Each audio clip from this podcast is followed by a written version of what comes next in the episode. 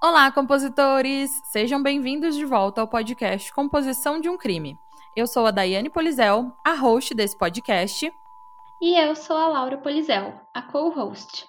Vocês estão ouvindo a segunda temporada aqui do podcast Composição de um Crime, onde iremos narrar ao longo de 10 episódios casos que ocorreram no Brasil. Essa segunda temporada foi escolhida por vocês, nossos compositores, lá no nosso Instagram, arroba podcast Composição de um Crime. E se você é viciado por true crime como nós, pegue seu fone de ouvido, se acomode e se prepare para o caso de hoje. Nesse episódio, vamos falar sobre um dos serial killers mais conhecidos no Brasil, e com certeza um dos mais assustadores, Marcelo Costa de Andrade ou o Vampiro de Niterói. E se você quer ouvir algum caso em específico aqui no Composição de um Crime, deixe a sua sugestão no nosso Instagram ou no nosso e-mail, que logo logo você vai ouvir ele por aqui. E hoje temos alguns recadinhos para dar para vocês. O primeiro é que nossa segunda temporada está acabando, então deixa lá no nosso Instagram uma sugestão de tema para a próxima temporada, que começa daqui a duas semanas. Pode ser o caso que vocês quiserem, casos envolvendo crianças, crianças assassinas, casos de família, mulheres assassinas, o que vocês quiserem. Sejam criativos e fiquem de olho nos stories do nosso Instagram, que vamos deixar a escolha final para vocês. Porque, como sabem, vocês compositores sempre têm a palavra final por aqui, né? Um outro recadinho é que tá rolando um sorteio muito top lá no nosso Instagram. Se você ainda não viu, corre lá participar. Estamos sorteando uma caneca linda do podcast para você tomar um cafezinho ou um chazinho enquanto ouve nossos episódios, e também uma almofada bem maravilhosa para vocês ficarem bem confortáveis enquanto estão nos ouvindo. Para participar é bem fácil, então corram lá na foto oficial para ver todas as regras e poder participar desse sorteio bombástico.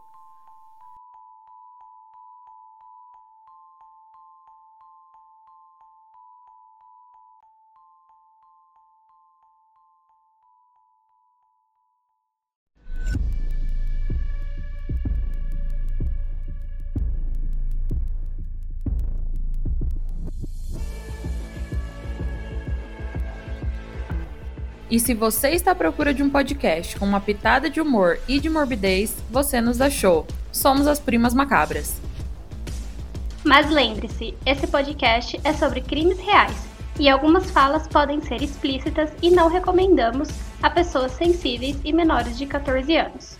Caso você não fique confortável com tais descrições, recomendamos não ouvir.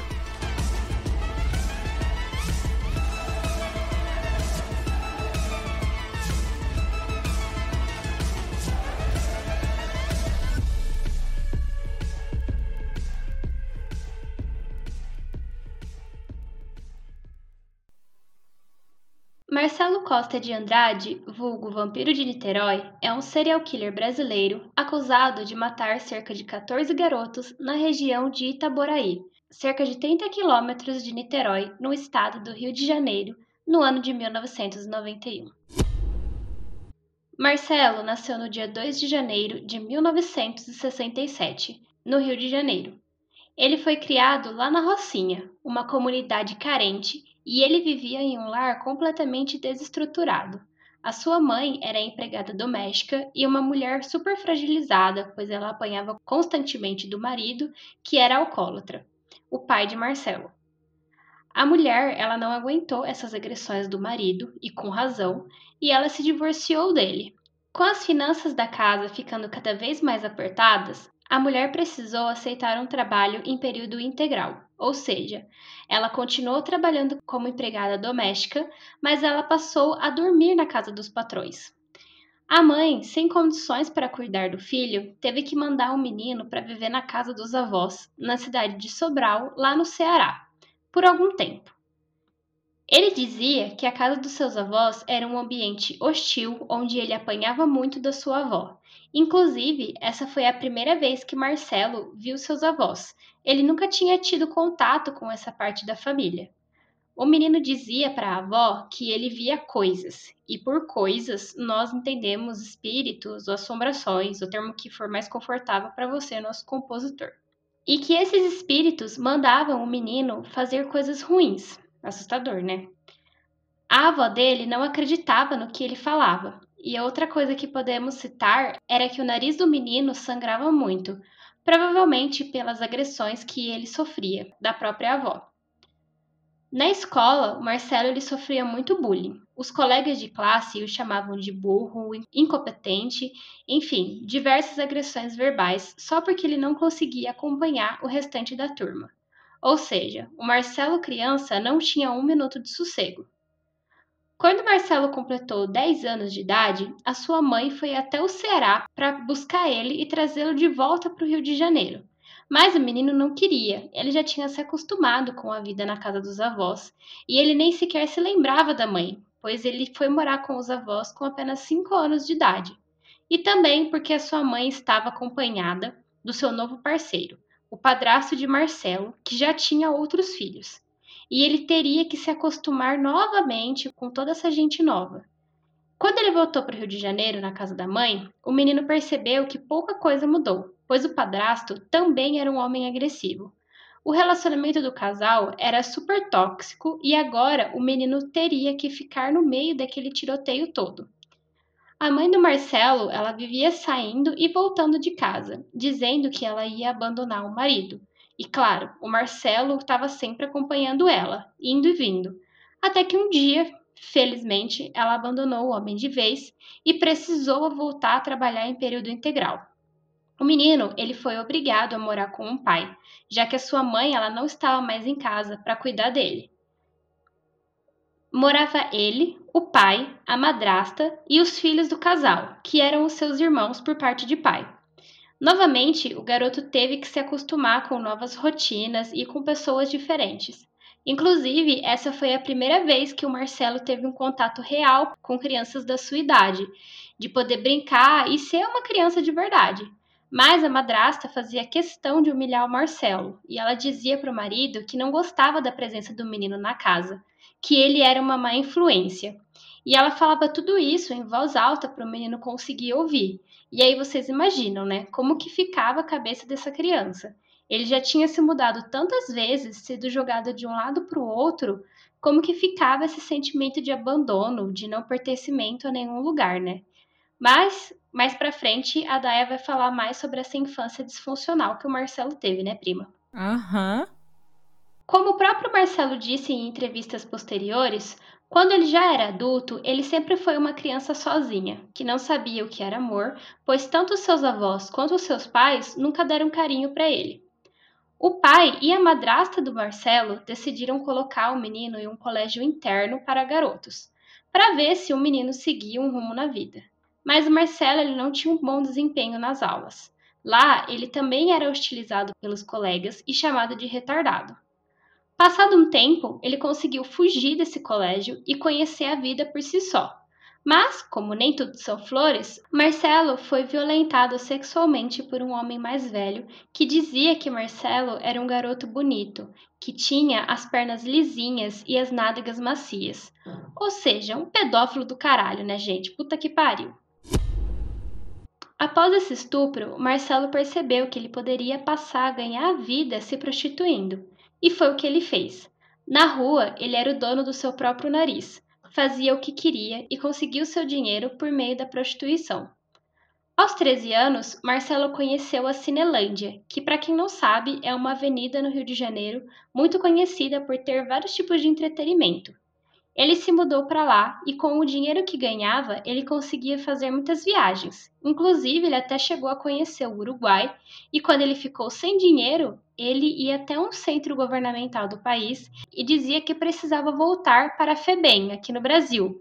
Hoje em dia a gente fala Fundação Casa, mas enfim, ele fez isso por várias vezes, era a maneira dele se divertir. A gente sempre fala aqui, né, os impactos da violência em crianças, das negligências cometidas pelos cuidadores dessas crianças, como se a violência e a negligência fosse algo que precisasse de uma outra pessoa para acontecer, né? É difícil pensar no abandono como uma forma de violência, porque não tem uma outra pessoa na história cometendo os atos violentos. Mas o abandono ele tem consequências tão sérias quanto a violência em si. E além de traumas psicológicos, uma pesquisa recente da Universidade de Harvard detectou danos graves no desenvolvimento neurológico de crianças que vivem em situações de abandono.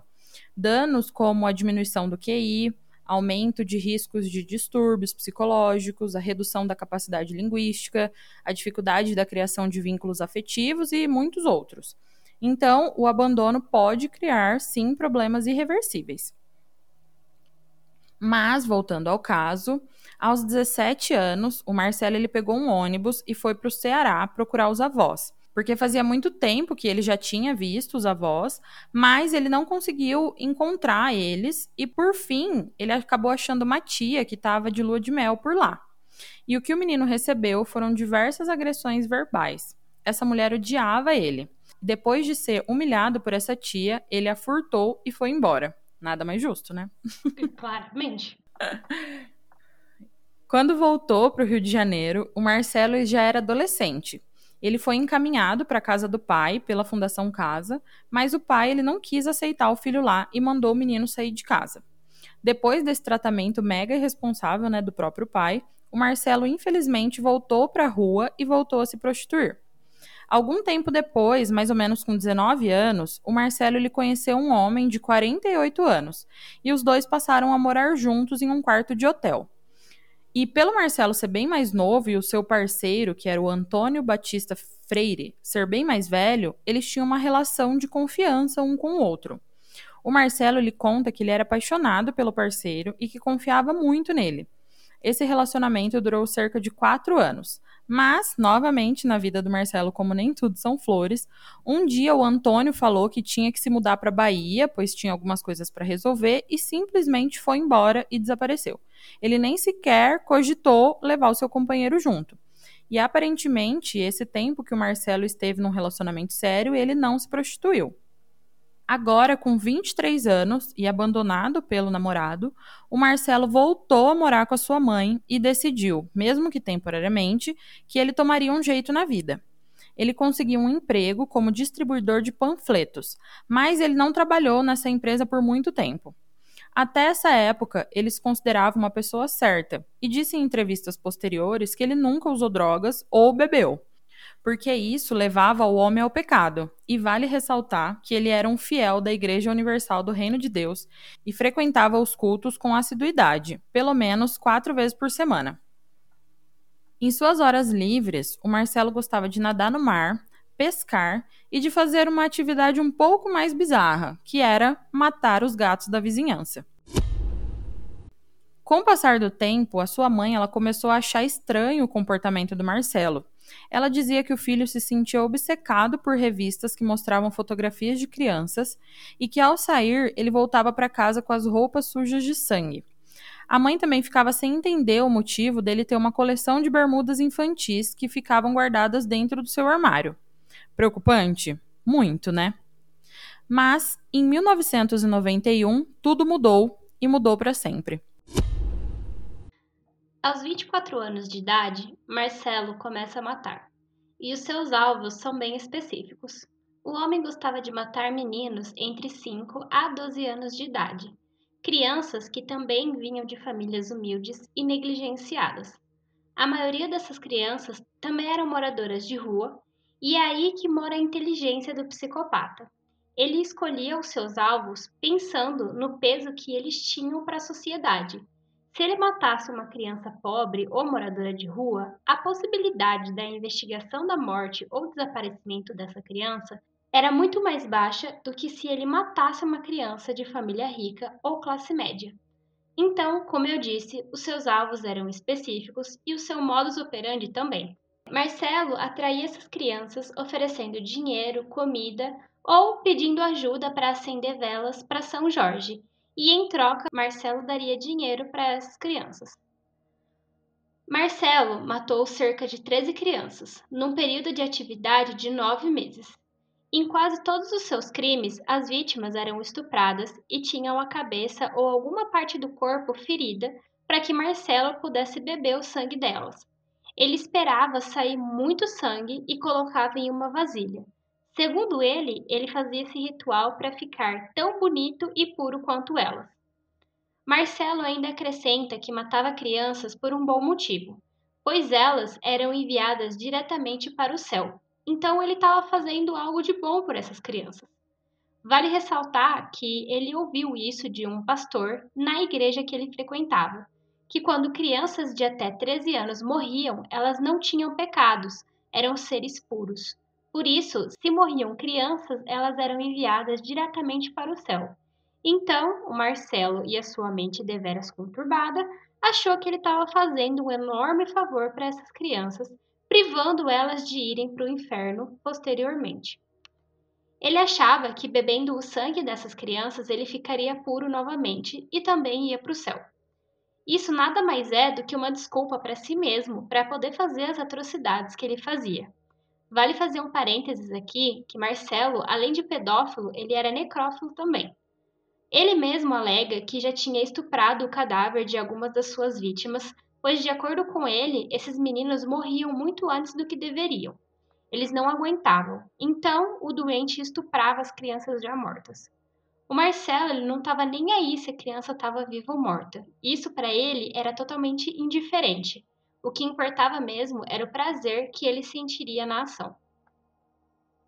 E gente, sabe o que o Marcelo falava para suas vítimas? Que eles eram bonitos, que tinham as pernas lisinhas. A gente já falou essas frases aqui antes, né, compositores? Isso mesmo. O Marcelo ele reproduzia a fala do seu agressor quando ele mesmo foi estuprado, ainda criança, ou seja, ele reproduzia o seu próprio estupro. Dá pra gente perceber o quão traumático foi essa agressão que o Marcelo sofreu na infância. Os traumas que o Marcelo sofreu, tanto na infância desestruturada quanto na violência sexual, foram fatores decisivos para ele se tornar esse monstro que mais para frente a gente vai falar. Eu fui é, solicitado por transeuntes, porque a área tem pescadores, onde foi encontrado um corpo, uma saída de esgoto, que dá na Niterói, Manilha. Essa fala foi do investigador da época, numa reportagem do Discovery, que relatou que no dia 12 de dezembro de 1991, um corpo de criança foi encontrado por um pescador em uma rede de esgoto próximo à praia. Mas essa história tem início horas antes, quando Altair Medeiros de Abreu, de 10 anos, teria saído com seu irmão, Ivan Medeiros de Abreu, de mais ou menos 6 anos, até a casa de um vizinho que tinha prometido um almoço para eles. Na época, os irmãos moravam numa zona de pobreza do bairro Santa Isabel, em São Gonçalo, um município vizinho de Niterói. Os dois eram filhos de Zélia de Abreu, empregada doméstica, que possuía mais cinco filhos. Quando os dois garotos passavam pela estação central de Niterói, eles foram abordados por Marcelo, que, segundo Altair, teria lhe oferecido cerca de 4 mil cruzeiros para que os dois o ajudassem a realizar um ritual religioso católico. Os três, então, pegaram um ônibus e foram parar numa praia deserta nos arredores do viaduto do Barreto. Nesse momento, o Marcelo ele tentou beijar o Ivan, o garoto mais novo, que fugiu assustado. Mas ele foi capturado em seguida e Marcelo derrubou no chão. Atordoado, o Altair viu seu irmão ser abusado sexualmente por Marcelo, que, após o ato, o enforcou, avisando o Altair que seu irmão estava só dormindo. Assustado, o Altair passou a fazer tudo o que o Marcelo queria, sendo depois levado pelo assassino até um posto de gasolina, onde ele se limpou sob os olhos atentos de Marcelo. Os dois dormiram em um matagal e na manhã seguinte partiram para o Rio de Janeiro. Segundo consta, durante o trajeto, o Marcelo teria se oferecido para morar com o Altair, que teria concordado imediatamente, porque devia estar tá morrendo de medo, né?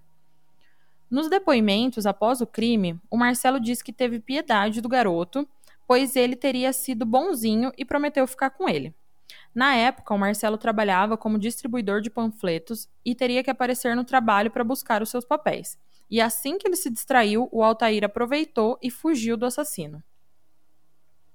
Quando Altair chegou em casa, através de uma carona, ele não revelou que o seu irmão tinha sido morto, até porque ele não sabia, né? Ele achava que o irmão estava dormindo. E o Marcelo, ele não teria tentado procurar o Altair e nem tentado esconder o corpo do menino na praia. Mas ele voltou ao local do crime algumas horas depois para modificar a posição do corpo. E, segundo consta, a descrição da criança era de sexo masculino, tinha cerca de seis anos no máximo, aproximadamente 1,50 de altura, de cabelos castanhos e muito magra. A criança foi encontrada de uma maneira um tanto estranha. Ele estava com as mãos por dentro do short, de uma maneira que foi proposital pelo assassino. Ele tinha restos de fezes em suas calças e na necrópsia foi descoberto que haviam hematomas internos na região do pescoço da criança e que o ânus do menino estava rompido. Por isso, o restos de fezes. A conclusão foi óbvia, né? Aquela criança tinha sido violentada sexualmente e morta em seguida. E o corpo daquela criança ficou em stand-by, né? Porque ela não carregava nenhum documento e ninguém da família ou amigos próximos tinham ido à polícia para dar queixa do seu desaparecimento. Mas, quando Altair revelou o crime para uma das suas irmãs mais velhas no dia seguinte da descoberta do corpo, o Ivan foi identificado pela sua mãe. E o Altair levou os policiais até o trabalho do Marcelo, que confessou o crime imediatamente, não demonstrando surpresa nenhuma. Na delegacia, a mãe do Marcelo descobriu que ele estava preso e foi até lá. No seu depoimento, ela dizia que o filho estava agressivo nos últimos meses e ainda relatou um dia em que o filho saiu de casa à noite com um facão, alegando que iria pegar umas bananas, mas quando ele retornou, ele estava com as roupas e o facão sujo de sangue. E suspeitando então que o Marcelo pudesse ter cometido outros homicídios, os policiais foram até a casa dele para recuperar esse facão. E chegando lá na casa, os policiais encontraram o facão ainda sujo de sangue, recortes de jornais, revistas gays, livros espirituais e vários shorts de crianças. Nesse momento, a polícia começou a desconfiar de que talvez o Marcelo estivesse envolvido em muitos outros assassinatos de crianças. Marcelo, em seu depoimento, confirmou ser o autor de mais de 12 assassinatos, ele revelou um dos seus primeiros crimes.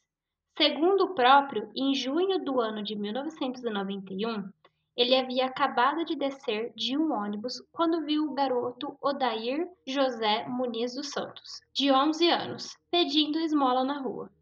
Marcelo então o convenceu a ir até a casa de uma tia para pegar cerca de 3 mil cruzeiros, que seriam dados ao garoto, no entanto, Marcelo levou Odair até um campo de futebol e tentou abusar do menino, e como não conseguiu, o enforcou. Esse havia sido o começo de uma trajetória de crimes. Marcelo, em uma fala sobre Odair, ainda disse, aspas, não reparei se ele estava vivo ou morto quando o estuprei. Não consegui me satisfazer. Apertei a sua garganta mais uma vez para garantir que a alma dele fosse para o céu. Fecha aspas. Logo após o crime, Marcelo ele foi para casa jantar e voltou mais tarde, quando decapitou o corpo do garoto. Marcelo afirmou que fez isso com o garoto para se vingar do que faziam com ele durante a época que viveu no internato. Foi a terceira vítima que imortalizou Marcelo pelo que ele seria conhecido daqui para frente. Ao abordar da mesma maneira o garoto Anderson Gomes Goulart, de 11 anos, Marcelo abriu a cabeça do menino com uma pedra, bebendo mais tarde o sangue que escorria e guardando em uma vasilha, e se tornando o famoso vampiro de Niterói. Marcelo, em seu depoimento, contou com riqueza de detalhes sobre seus assassinatos. Iremos narrar a seguir algumas falas específicas e pontuais que Marcelo fez sobre algumas das suas vítimas. São narrações explícitas, então cuidado, não recomendamos a pessoas sensíveis. Sobre a primeira vítima, abre aspas. Peguei ele à força e fiz sexo com ele. Matei ele enforcado com a própria camisa dele. Uns dois meses depois, voltei no local e ele ainda estava lá. Tirei a bermuda dele e os dentes. Voltei lá umas duas vezes. Na terceira, ele já não estava mais lá. Fecha aspas. Sobre a terceira vítima, abre aspas. Beijei a boca dele tudo. Deixei ele dormir. Tinha uma pedra grande lá e eu esmaguei a cabeça dele. Sangrou muito. Peguei minha vasilha, que levava a marmita, e deixei o sangue escorrer dentro. Bebi o sangue todo. Depois, coloquei meu pênis nele, nele de novo e gozei. Fecha aspas. Sobre a quarta vítima, abre aspas. Eu queria ver a bunda dele e tudo, mas antes de me agarrar nas nádegas dele, como eu já estava sentindo um sadismo muito forte, bati várias vezes com a mão no rosto dele, né? Aí ficou todo deformado, né? Aí depois eu penetrei meu pênis na bunda dele, bati com uma pedra na cabeça dele, deixei o sangue dele escorrer na vasilha, aí eu bebi o sangue dele todo. Fecha aspas. Sobre a sexta vítima, abre aspas. Ele ficou com medo de mim, né? Aí eu penetrei dentro da bunda dele, né? Meu pênis. Aí gozei dentro dele. Com esse eu passei a noite toda. Esse eu não bebi o sangue, não. Não tinha nada por perto para fazer eu sangrar ele. Fecha aspas. Sobre a nona vítima, abre aspas. Agarrei ele à força, beijei o corpo dele todo, penetrei meu pênis na bunda dele e gozei muito. Fiz umas três vezes assim. Enforquei ele com a camiseta dele. Ele estava morto, mas era muito bonito. Aí eu beijei ele e fiz tudo de novo. Fecha aspas. Sobre a décima primeira vítima, abre aspas. Não deu para penetrar meu pênis nele. Ele era muito novo, né? Aí penetrei nas coxas dele. Aí gozei nas coxas dele. Aí tinha um riacho, uma lagoa pequena ali, que enche de água de chuva. Aí matei ele afogado lá e deixei ele morto lá. Fecha aspas. O Marcelo, ele foi submetido a um teste psicológico que o diagnosticou como uma pessoa com traços psicopáticos de personalidade, o que pode ter acontecido devido à sua infância de abandono. E agora isso é uma coisa comprovada, né? Como eu disse lá no começo do episódio. E também por vários outros motivos, né, gente? Como a gente sempre ressalta aqui, uma pessoa ela nunca é definida sempre por uma só esfera da sua vida, mas por uma junção do seu psicológico, do seu social e do seu biológico. O Marcelo ele também foi diagnosticado com esquizofrenia, personalidade antissocial e inteligência baixa. Isso tudo é uma combinação perigosa, né, meus compositores? É como se você juntasse vários serial killers numa pessoa só, sabe?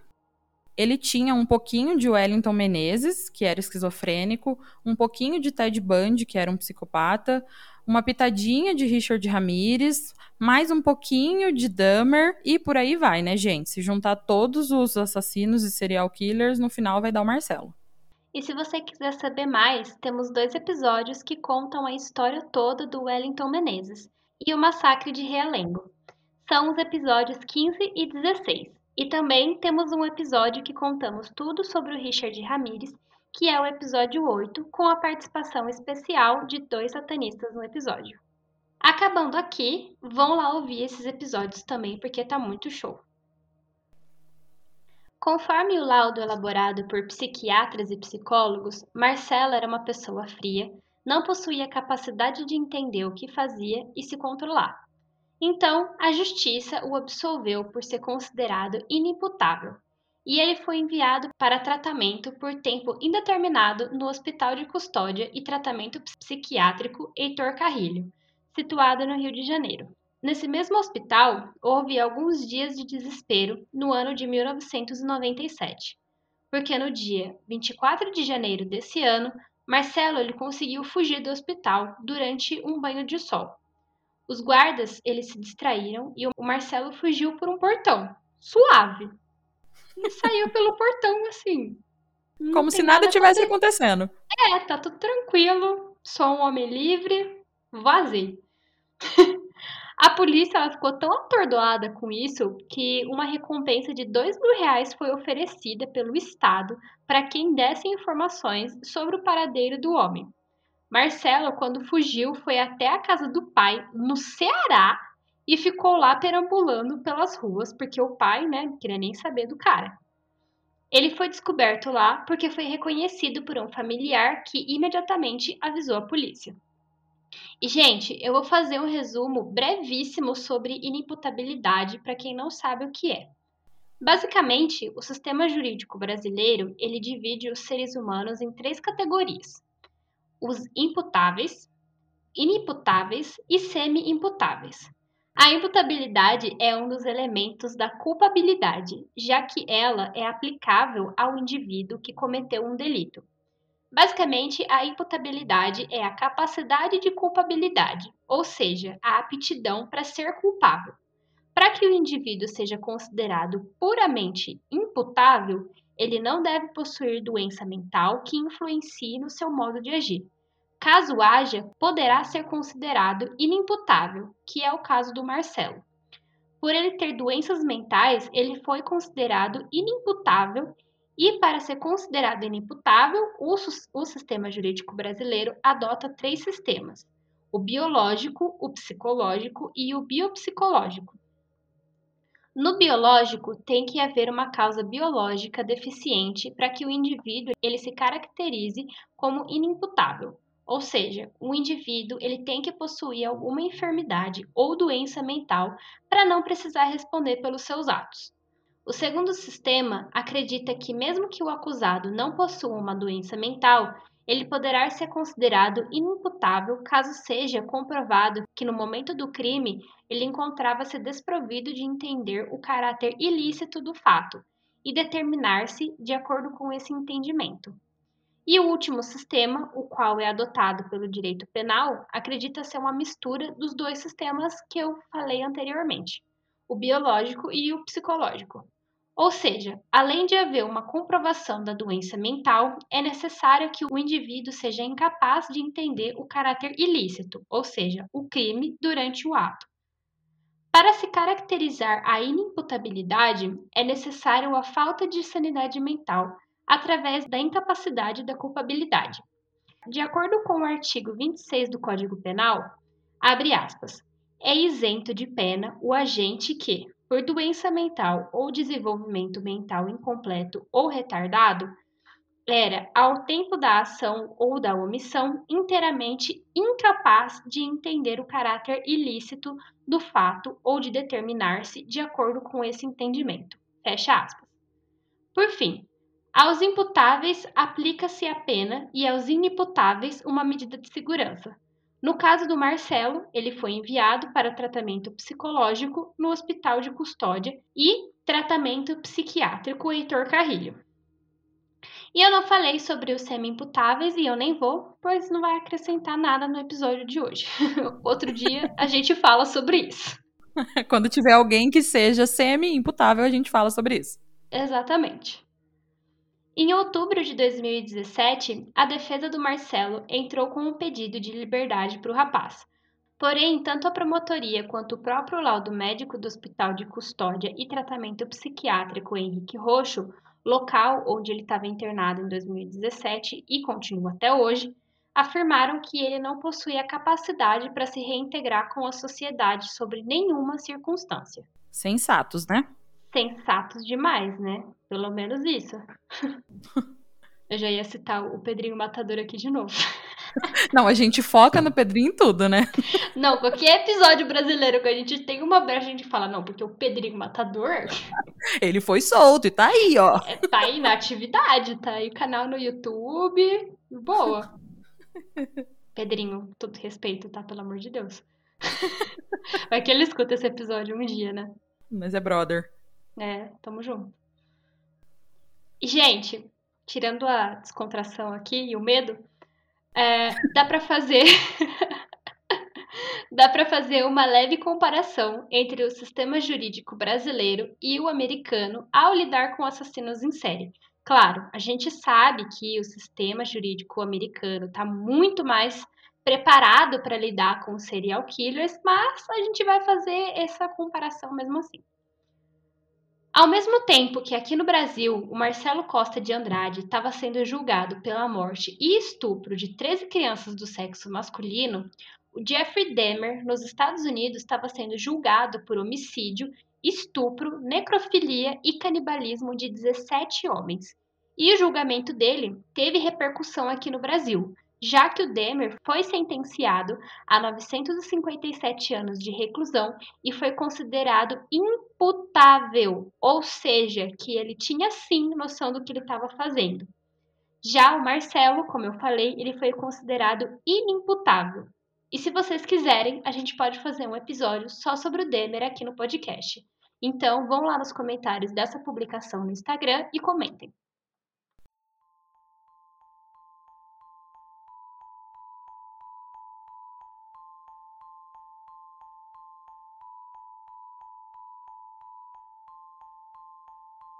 Compositores, e aí, o que vocês acharam do episódio de hoje? Esperamos que vocês tenham se traumatizado o suficiente. Obrigada por acompanhar as Primas Macabras até aqui. E não se esqueçam de nos seguir no Instagram e no Twitter, que é arroba podcast Composição de um Crime. E também de nos seguir na sua plataforma de áudio preferida. E também de nos avaliar lá na Apple Podcast, porque tudo isso é muito importante para nós. E se vocês quiserem enviar as suas sugestões e feedback, mandem uma mensagem lá no nosso Instagram ou no nosso e-mail, podcastcomposiçãodeumcrime.gmail.com e contem quais crimes vocês querem ouvir por aqui. Até o próximo crime!